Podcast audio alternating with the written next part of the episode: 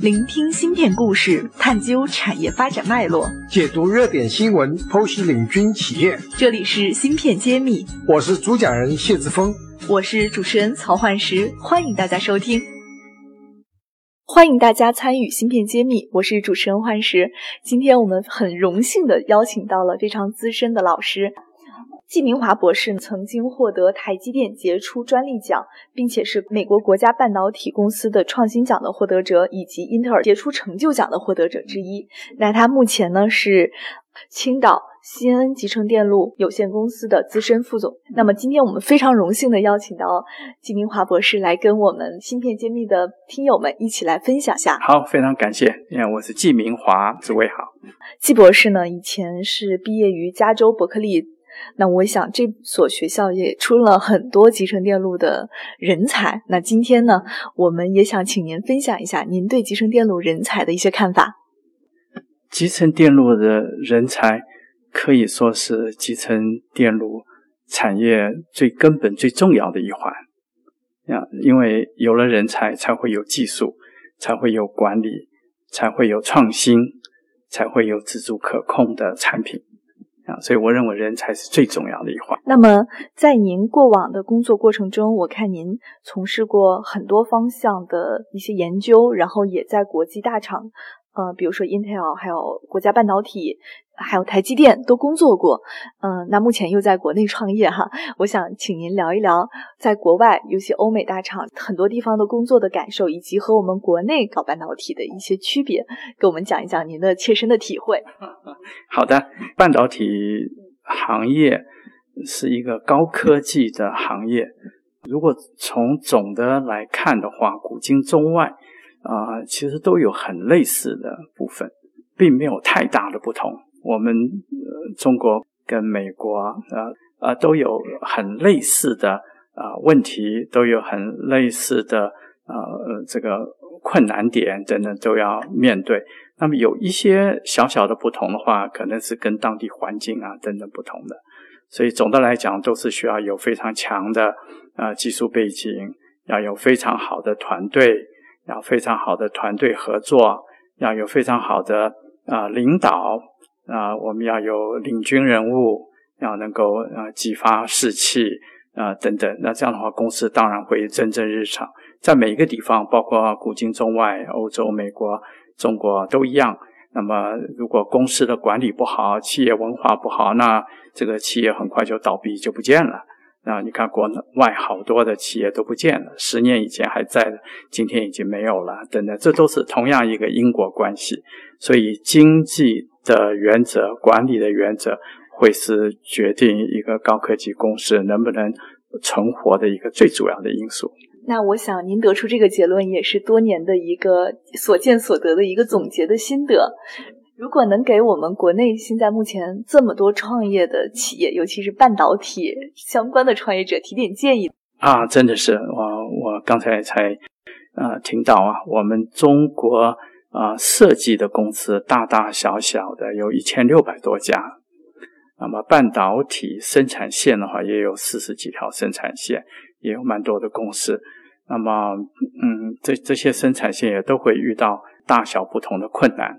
更不要说最近我们会有很多的困难啊，那么一定会有很多的困难啊，所以要有什么意见，我倒是觉得一定要要有突破的啊，要在工作的呃模式上面要突破。我自己看到我们的设计公司有遭遇好大的困难了啊，好像听说是平均的生命只有两年半。啊，那么小的设计公司也得不到大的代工厂的这个优先，因为代工厂都想要做那些量大的、大的公司的，所以这些嗯都是好大的困难。对，这些可能是一个产业链整体配合带来的一个结果。嗯，我知道，好像您和这个张汝京张博士也在做方面的一些探讨和探索，能给我们分享一下吗？呀，的确是啊，现在这些新的芯片的设计。我们需要这个设计公司跟工厂也非常紧密的配合。那嗯，设计公司必定要跟呢工厂绑在一起才有办法。所以我我们觉得 IDM 还是要回归这个 IDM 的模式。那就像魏少军啊先生所说的，我们中国适合要有 IDM，而不是只是做一个什么方嘴呀，这个呃设计归设计，方嘴代工归代工啊，彼此之间好像也不紧密合作，这个是不是很有效率的啊？所以我们特别就是要啊做一个加强型的 IDM，我们叫做 CIDM。啊，要把好几十家的啊设计公司能够绑定在一起，呃，跟这个啊工厂能够共同的能够做成一个 business 这样。芯片揭秘，产业人自己的发声平台，联系我们可添加文下微信号。我知道你们创办了一个具备一个新的一个模式的一个 IDM 的公司，叫 CIIDM 这个逻辑。但是我其实一直都很好奇，是如何平衡这么多之间的利益的？那你们有什么具体的操作方法吗？呀，那这个 CIDM 呢，呃，很大一个嗯特色的话，就是说要有点像是一个技术中心。假设我们把这个代工普通的一个传统的代工想成是一个医院的话，它是一个综合型的医院，耳鼻喉科什么科都有啊。但是这个 CIDM 呢，啊的工厂呢，它是专业领域，它是一个技术中心，是是只是在某一个特殊领域，让这个这些方面的设计公司能够在一起。那么这些设计公司在一起呢，彼此之间都能够得到呃优先的支持。那么，嗯，他们的产品彼此之间比较没有冲突的地方。如果真的有做啊一颗一模一样的话，我们会请他们不必做两颗了，就用一颗就好了。但是大概不会是一模一样，都有各取所长。那么他们也可以拿别家的产品拿出去卖，同样他们一样对等公平，也可以让啊另外的设计公司也可以去销售他们的产品。这样子的话。啊，这些设计公司彼此之间就像是互相加强的一个，嗯，一个大的一个公司一样，这样增强彼此的实力，所以这是一个比较好的模式。听起来也是一个大家各取所长的一个集合性的一个东西，嗯，所以我觉得这是很很有意思的一个突破和创新。呃，您在这个过程中，因为我们讨论的今天很多都是人才角度，那好像这种模式也会很省人才。啊，对的，呃，这样的模式的话，当然也就是呃需要很多的人才在广泛的领域当中都能够得到一些这样。啊，当然还有好多的呃好处在里面。呃，像我们刚才说，这个设计的人才是多么困难的去培养啊，但是我们这样子的模式呢，就可以让设计公司。呃，跟设计人才能够联合在一起，彼此互相帮忙，变成一个团队。那么团队的力量就大于个别的力量了。啊，同时我们的工厂呢，提供给他们的大数据的分析，能够让这些设计公司啊，能够很容易的就能够得到工厂里面的数据。因为在传统的工作当中，设计公司是没有办法拿到工厂里面的数据的。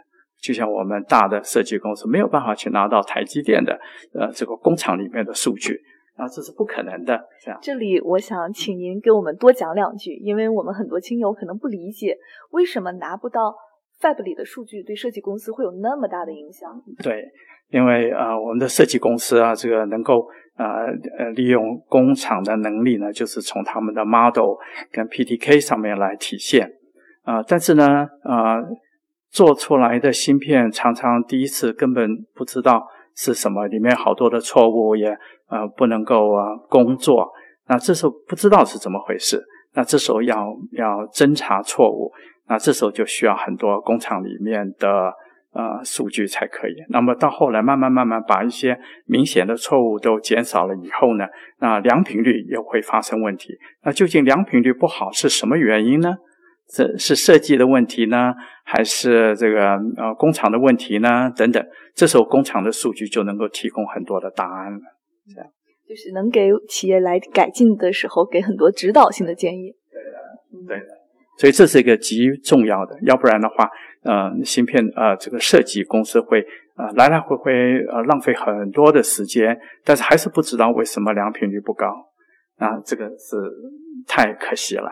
那我想再了解一下，那这是在呃量产之前的事情，还是说量产之后也要持续有的这样的改进工作？啊，对的，在量产之前当然很需要这一些。那即使是在量产之后，也有可能突然之间量频率掉下去了，这时候怎么办呢？这时候要知道是究竟哪一步有问题，那这时候工厂的数据变得极为重要。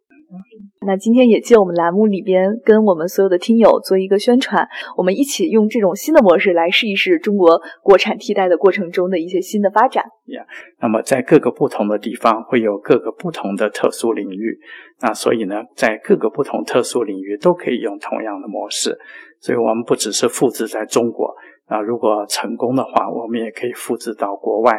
我们可以在欧洲啊，在拉丁美洲啊，各个地方，在美国也都可以。那这个用一个最简单的方式来了解的话，这个就是高科技里面的连锁店。你在全世界都可以买到麦当劳的汉堡，你在全世界也都可以用到 CIDM。这个口号我觉得很振奋。那么本期栏目就是这样了，感谢我们季博士参加我们芯片揭秘，谢谢。感谢，感谢，谢谢。我是季明华，我在芯片揭秘等着您。感谢大家收听芯片揭秘，更多精彩内容请关注公众号“茄子会”。我是谢志峰，我在芯片揭秘等着你。